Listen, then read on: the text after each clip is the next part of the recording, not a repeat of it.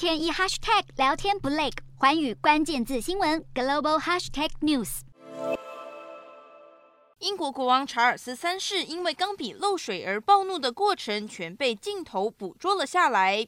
这是查尔斯三世一周内第二次因为文具动怒。他十号签署即位宣言时，也因为桌上的笔盒和墨水瓶占空间，摆出十分不耐的表情，咬牙切齿的摆手示意随从把桌面清空。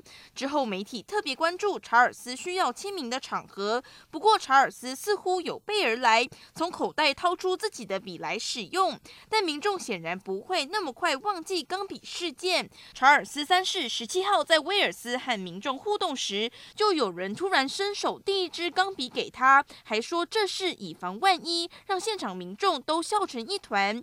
不过，因为钢笔而恼怒的查尔斯三世，拿起画笔倒是很厉害。查尔斯三世有个鲜为人知的身份，也就是水彩画家。他一九七零年在苏格兰高敦斯顿学校求学时，受到艺术科老师的启发，开启了超过五十年的绘画生涯。他特别喜爱画风景画，出访国外时有机会就会提笔作画。他的画作也曾被印成邮票。虽然查尔斯三世谦称自己是充满热情的业余画家，但他的画作从一九九七到二零一六年一共赚了约两百万英镑，让他成为英国最畅销的在世艺术家之一。